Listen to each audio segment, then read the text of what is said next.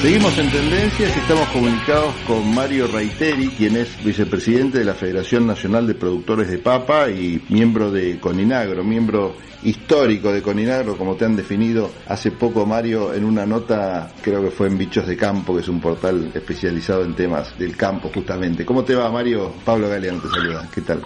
¿Cómo estás, Pablo? Un gusto de hablar con vos. Bien, ¿te hace sentir viejo que te digan histórico o no? No, es que eh, no, no, me hace, observar que tenés muy buena vista. y el paso del tiempo es este, muy, digamos, a veces este, nos convierte en histórico, pero bueno, sí. Mario, ¿cómo está el momento por el que está atravesando el campo? ¿Cómo lo ves vos? Bueno, la gente sufre que la pandemia eh, a nosotros nos ha traído algunas complicaciones, sobre todo en lo que hace al, a, cuando se afecta el recurso humano para movilizarse o para porque tiene la enfermedad o está en contacto con alguien que lo tiene, indudablemente eso da un marco de, preocupación, no solo por lo económico, obviamente que es por la salud, por los cuidados que hay que tener, pero en lo económico hemos sido, creo que privilegiados si vemos la visión del conjunto, nosotros no hemos parado de trabajar desde que comenzó esta enfermedad eh, siendo un sector esencial para producir alimentos y para que en muchos casos estuviera esa tranquilidad en la sociedad que le permitía eh, adaptar la cuarentena o vivir la cuarentena que, frenaba un poco el desarrollo del virus. Así que, este, como te digo, en lo económico trabajando. En este momento, en lo se están haciendo las siembras de todo el país, de lo que se llama la cosecha fina, que es la cebada, el trigo, en el ámbito de los commodities, y muchas economías regionales desarrollando su actividad como la fruta y horticultura, en el caso eh, nuestro, la papa, incluso que es una economía regional muy importante, en la zona sudeste y ya hace 15 días con la presencia de papa cordobesa en el, en el mercado. Y bueno, el acompañamiento de, que hemos tenido de los bancos oficiales, provincia y nación, tal vez, o no podemos decir que con las mejores tasas, pero con tasas muy buenas con respecto a las que están en el mercado. Estamos hablando con líneas para adquirir tecnología al 22,5, 23% en el Banco Provincia de Buenos Aires y en el, y en el Banco Nación, como, como te dije, en pesos a 48 meses, 36 meses, o sea, según la opción que tiene el productor. Pero bueno, esta, esto es lo que le permite al mediano y pequeño productor eh, poder ser más eficiente y poder estar en el marco de competencia con, con los grandes productores o con el actor financiero.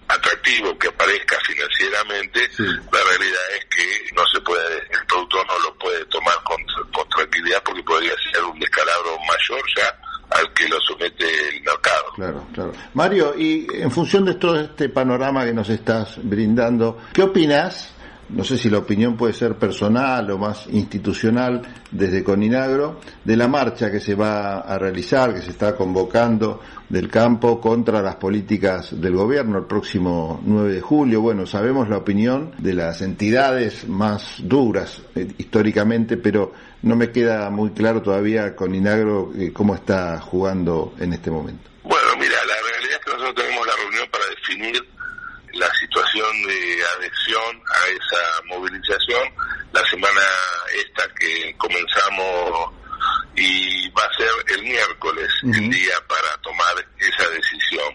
En el conjunto algunos consejeros ya se han manifestado, como el, vos has leído los tweets del presidente Coninagro, eh, particularmente de las 18 economías que expresa Coninagro, solo cuatro tienen problemas, la fruticultura, la papa específicamente, la carne, y es esta la que está llevando a movilizar al, sector por la suspensión de las exportaciones y de la vaca china y la vaca conserva y de, lo que son los diferentes cortes que ya, ha salido eh, en la opinión pública cuál es el pensamiento del campo y en general en eso comparto.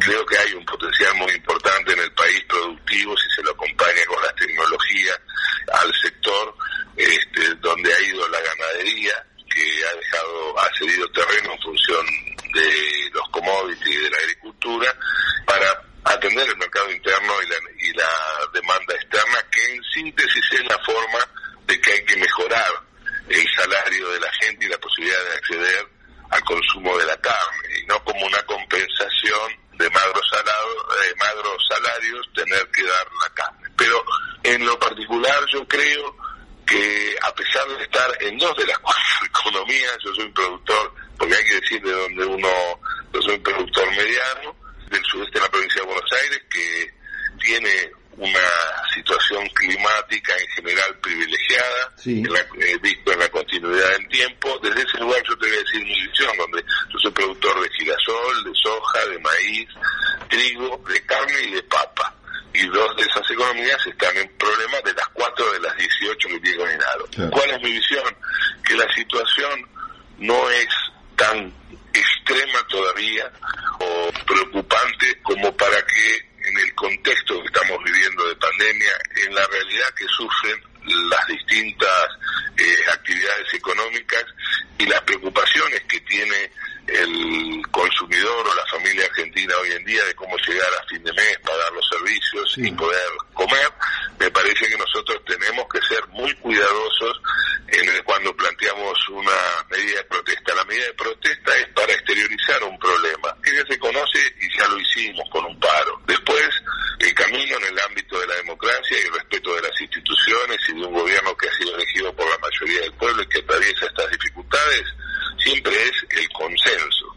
La búsqueda de consenso, y la necesidad de encontrar acuerdos entre intereses que confrontan o que parecen que se confrontan, este porque muchas veces eh, el trabajar en conjunto, el aportar las visiones distintas, hace que realmente puedan de ahí surgir eh, las políticas de corto, mediano y largo plazo que tengan sustentabilidad y que alcancen los objetivos que todos pretendemos, tener sectores productivos importantes, este, vamos a definirlo en una, en una misión que tenga el sector agropecuario, producir cantidad de alimentos en condiciones de calidad, sanidad e inocuidad eh, de los mismos para abastecer el mercado interno, para traer riqueza a partir de la participación en el mercado externo y generando también condiciones de trabajo adecuadas en una relación armoniosa con el con el medio ambiente, Pablo, eh, que es lo que nos pide el consumidor. El consumidor hoy demanda que nosotros seamos cuidadosos en nuestra producción, que por lo menos hagamos buenas prácticas y, y tengamos mucho cuidado en el manejo de los fitosanitarios. Que esa es la tarea que nosotros tenemos. Yo creo que a lo mejor no es el mejor momento para hacer una protesta de las características o del modo este que la presenta y cuando encima vos ves que aparecen actores eh, del sector, pero muy vinculado a la política, como es el, anterior ministro de Agricultura del gobierno de Macri, Echevere, arengando y fogoneando y que tenemos que elegir candidatos y que tenemos... No, no es eh, lo que nosotros como productores eh, tenemos que llevar a un, acto de una cosa es hablar con todos los actores de la política, la oposición, el oficialismo, pero una muy distinta es convocar un acto donde los protagonistas van a estar claramente identificados con un pensamiento y desde un partido. No me parece, así como yo me presenté desde donde hablo, me parece que los demás también tienen que hacer lo mismo. Si no queda confuso y realmente ese esfuerzo van a hacer muchos productores de participar ahí, no va a generar lo que estamos buscando, que son soluciones. Es cierto esto que decís y a veces eh, uno no termina de entender muy bien el, el motivo de la, de la marcha y algo me llamó la atención a mí, no sé si a vos también, que en algún momento se habló de una propuesta que abarcara no solo la actividad del campo, eh, que es ya de por sí muy amplia, como vos bien lo definías, sino también a otros sectores afectados por las políticas del gobierno o, bueno, en particular por la pandemia. Y mm, parecía ya una, una gran convocatoria, ¿no? ¿Se perdió, vos crees, en este momento de organización el eje de la, en todo caso, de la protesta, más allá de si es genuino o no? Esto de abarcar muchas eh, voces protestando. Mira, yo creo que es eh, importante que tengamos, nadie se puede dividir. Yo tengo mi pertenencia a un partido político, eh, mi pensamiento ideológico y mi participación gremial. El tema es no confundir cuál es el rol que estamos teniendo, cuál es la responsabilidad que estamos llevando eh, adelante. Me parece que le quitamos legitimidad al reclamo. Que hoy la agenda agropecuaria está, te diría, casi paralizada. O las urgencias eh, obligan al gobierno a prestar atención a situaciones como te, como estamos hablando, ¿no? Hay muerte de gente, gente que no llega a, a poder cubrir la canasta básica, que en un momento eh, donde las inclemencias de tiempo son las peores, lo social hay que mirarlo. Y nosotros tenemos una agenda que no estamos desarrollando. Se está empezando a discutir el agronegocio contra la agricultura ecológica. Tenemos que discutir desde ese marco, eh, hablo del agronegocio para que la agenda la gente entienda, es eh, un commodity como la soja, con un actor social con los pules de siembra, con administraciones de turno que ahogadas por, las, por la coyuntura eh, visualizan eh, al agronegocio como la forma de hacerse de la caja para solventar esas administraciones nacionales, provinciales y municipales. ¿eh? Esa es con la mirada con la que nos van y el sistema más extractivo y más dañino es ese, este, que no tiene compromiso con el medio ambiente, que pone en peligro la existencia de las economías regionales, de la diversidad de las economías regionales y que expulsa a esas mismas actividades a áreas periféricas que no son contenidas, como dijimos antes, por el conocimiento necesario para ir a producir este, en el marco de otra realidad a la que estaban acostumbradas. Eh, yo no, yo creo que hay que ser muy cuidadoso, vos desde lo gremial, eh, que trabajar esa agenda específicamente en lo, y en lo público. Si vos tenés inclinaciones particulares en política, son los partidos políticos para llevar esas apreciaciones y son los que la tienen que llevar adelante. Porque tú, estamos hablando de gente que nos va a decir algunas cuestiones y tuvo hasta hace cuatro años una situación difícil para el sector también, que produjo una concentración brutal, teníamos créditos, hoy nos quejamos del 22%, a lo mejor créditos al 80%, no se nos atendía incluso al mediano productor en las formas asociativas porque somos una complicación y ellos están más cómodos en el esquema que va produciendo esta concentración que en general el capitalismo en el mundo genera cuando hay administraciones que no se meten a tratar de velar por los intereses de lo que menos tienen. pero sí, me parece que esa confusión no nos hace bien ni al país este, y mucho menos, obviamente. En este sentido, vos hiciste hace poco una declaración vía redes sociales, en un tuit creo, eh, remarcando la importancia del sector de las cooperativas. Desde el gobierno existe una organización que es estatal, que es el INAES, que de alguna manera trata de, de ayudarlas, de organizarlas, de facilitar también acceso a los créditos. ¿Cómo crees que está el sector en función de todo lo que venís describiendo actualmente? tengo la estadística acá, pero en la confianza, Pablo, te digo que estamos bajando nuestra participación. Yo no sé si hoy somos el, el movimiento cooperativo el 25% de la agroindustria, ¿sí? ¿Cuál es la ventaja del cooperativismo? Es que nos hemos podido integrar transversalmente varios productores que en las cooperativas y a su vez las cooperativas verticalmente en empresas agregándole valor. Ese es el desafío que lo hemos hemos logrado. Encontramos en la provincia a través del ministro Javier Rodríguez que también tiene su propio eh, instituto de cooperativismo, una comprensión de esto se realizó el primer en la provincia el primer marco eh, perdón el primer congreso cooperativismo agroindustrial. Y en la nación eh, nuestro presidente incluso en este momento particular está formando parte de lo que es la conducción o el consejo que administra al INAES. Así que creo que este gobierno en ese sentido eh, le está dando una importancia al asociativismo y a las formas de unión o cooperativas como este, una forma de contener a la gente, mantener el arraigo y generar el desarrollo local, porque cuando fracasa este, esta cuestión de retener la gente en su lugar, este, con posibilidad de desarrollar la actividad económica eh, y mejorar la calidad de vida, terminamos complicando a las grandes ciudades eh, con la afluencia a los cordones periurbanos de un montón de gente. Y no solo de un montón de gente, yo te diría, hasta cuando no hay desarrollo local, vamos con nuestras producciones. No solo se va la gente, la gente no se quiere quedar en campo, porque este, sino que va el filote, el criador de chancho, el criador de pollo, complicando la situación entre vecinos, porque eh, ahí consiguen por lo menos, aunque no sean las condiciones óptimas, cerca de una ciudad tener mejor, un poco mejor de luz, un poco mejor de educación, un poco mejor la seguridad, un poco mejor la salud. Este, por eso es muy importante en la agenda que nosotros planteamos agropecuaria hablar de la infraestructura, de la conectividad en el campo, este, de la presencia de luz, de la presencia de gas, de, la de energías renovables, este, y también de los caminos, que son hablando de conectividad, es la primera conectividad que tiene el productor agropecuario para entrar con sus insumos, para salir con sus cosechas y para que la gente pueda realizar la vida normal y se pueda quedar en, en el campo. Mario, por último te pregunto para conocer un poquito sobre la actividad de la papa.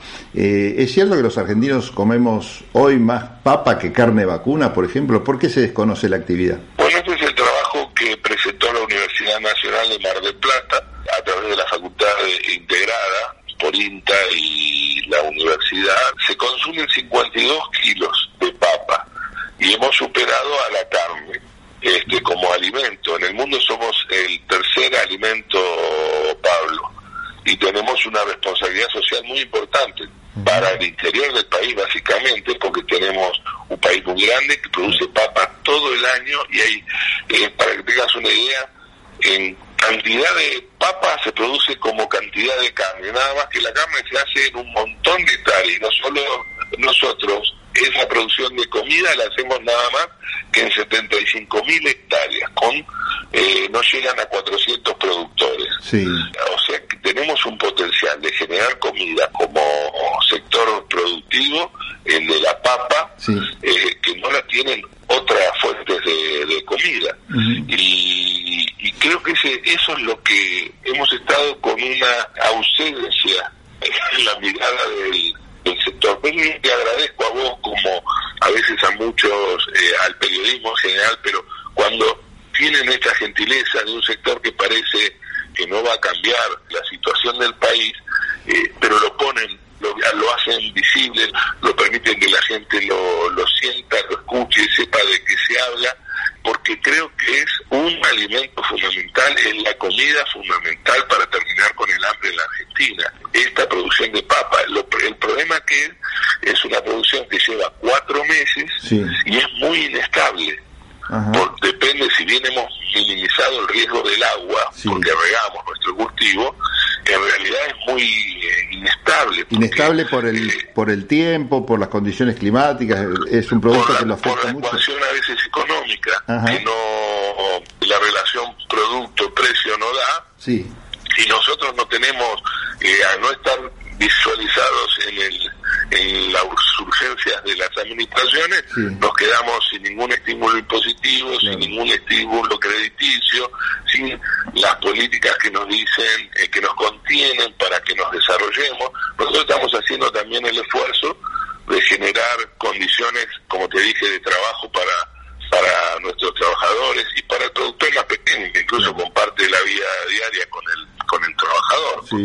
bueno, hay empresas grandes, producto de esta concentración que hablábamos, que han traído administraciones como la que se la que pasó, este, pero precisamos también que el trabajo eh, tenemos que luchar contra el trabajo esclavo, contra el trabajo negro, contra el trabajo eh, infantil, este, pero con un compromiso institucional importante. De hecho, el martes a las 3 de la tarde nosotros, en, en, el marco de estas charlas, vamos a estar con el jefe de la UATRE, uh para hablar del tema. Y como sector, como Federación de Papas, y estamos viendo con Inagro, nosotros vamos puntualmente por el trabajador temporario, que es el que desarrolla la actividad eh, o la mano de obra del sector papel. Y después también formalizar la cadena, porque en realidad nosotros vemos que cuesta mucho institucionalizar y, que contribuyamos con lo que tengamos que contribuir tributariamente con lo que corresponda.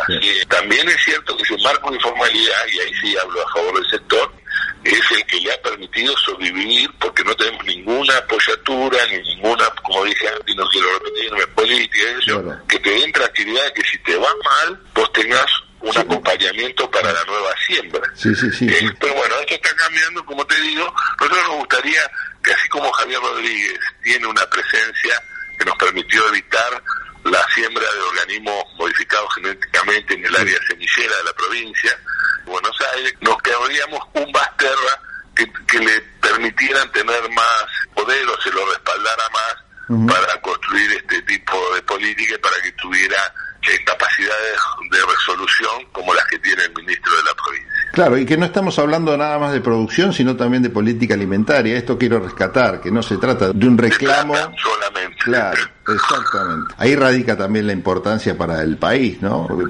¿Falta una política alimentaria, vos crees? Yo creo que está la preocupación, pero sí, con esta situación de grietas y, si la llevamos más lejos, de irrupciones del partido militar en la vida democrática de los argentinos, este, que no ha permitido el desarrollo de los partidos políticos lo suficiente y hoy vemos incluso que se ha buscado estos frentes como una etapa superadora, no alcanzan a plasmar cuestiones de Estado, políticas de Estado para el área alimentaria y para otras áreas. Bueno, Mario Reitere, muchísimas gracias por este contacto. Nosotros seguimos en tendencias y estuvimos comunicados con el vicepresidente de la Federación Nacional de Productores de Papa de la República Argentina y miembro de Coninagro, Mario Reiteri. Desde Buenos Aires, transmite LRI 224, AM 1220, Ecomedios. Y con